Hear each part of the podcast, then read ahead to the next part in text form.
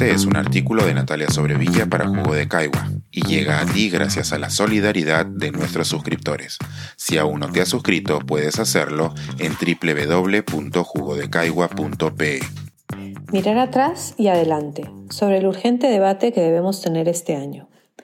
Es usual aprovechar los primeros días de un año nuevo para pasar revista a lo sucedido el anterior y de paso pensar en las posibilidades que puede traer el futuro cercano.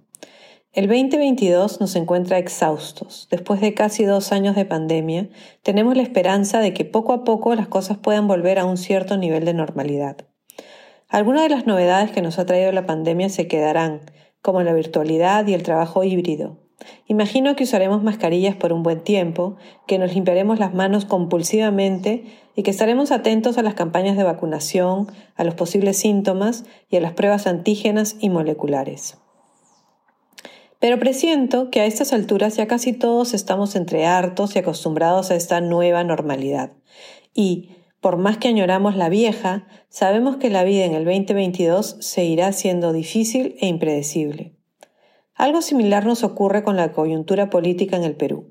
Hace un año, en mi primera columna del 2021, escribí el año del Bicentenario tenemos un encargo muy importante en abril para las elecciones. Nos toca a todos asegurarnos tener los mejores representantes posibles.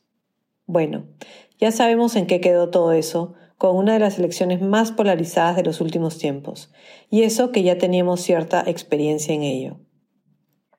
En ese mismo artículo proponía hacerle preguntas incómodas a los candidatos, asegurarnos de que tuvieran planes que nos parecieran razonables para gobernar y que deberíamos hacer lo posible por evitar a quienes no tenían en cuenta como norte los intereses del país, sino los suyos propios, fueran elegidos.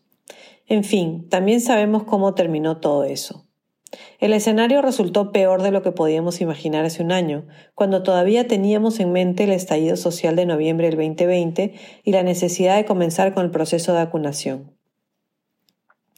Desde las agitadas elecciones del 2021 y la toma de mando, vivimos en una inestabilidad constante. Algunos todavía no aceptan la legitimidad del presidente y otros se pasaron todo lo que quedaba del año vaticinando que no llegaría Navidad. Y aquí estamos empezando otro año con un gobierno que no ha mostrado muchos reflejos políticos y con un nivel de desgaste mucho más profundo de lo que podría esperarse después de tan poco tiempo en funciones. Ya se ha presentado una moción de vacancia y todos los días aparecen posibles cargos en contra del mandatario, aunque en el fondo el motivo de la acusación sea intrascendente. El único motivo por el cual no ha sido vacado aún es porque no se cuentan con los votos para hacerlo. Como dijo Alberto Vergara en una columna de hace unos días, de momento no existen liderazgos políticos en ninguna de las tiendas políticas y asistimos a, esfuerzos individuales por mantener el poco poder que se tiene. Los parlamentarios no tienen claro el beneficio que obtendrían al votar por la vacancia y hasta que no lo identifiquen con nitidez no lo harán. Desde que volvió al Perú hace unas semanas no he hecho más que escuchar que no le queda mucho tiempo al presidente pero nadie tiene la certeza de cómo sería el escenario en caso de que fuera despojado del poder. Mi respuesta ante todos estos vaticinios es que en caso de ser vacado, la situación sería peor aún. Se confirmaría que nos encontramos en una espiral descendente. Entonces, ¿qué hacer ante este escenario? Quienes me leen desde hace más de un año saben que lo mío no es ni el pesimismo ni la desesperanza. Estudiar la historia peruana me ha enseñado que nuestro país ha pasado por muchas crisis y que al final se encuentra algún tipo de solución, así no sea la que más le guste a todos. El 2022 es también un año electoral. Tendremos campañas de aspirantes a gobernadores regionales y alcaldes en todo el Perú. Tenemos, por lo tanto, una nueva oportunidad de buscar nuevos liderazgos políticos que realmente se ocupen de las necesidades de sus localidades.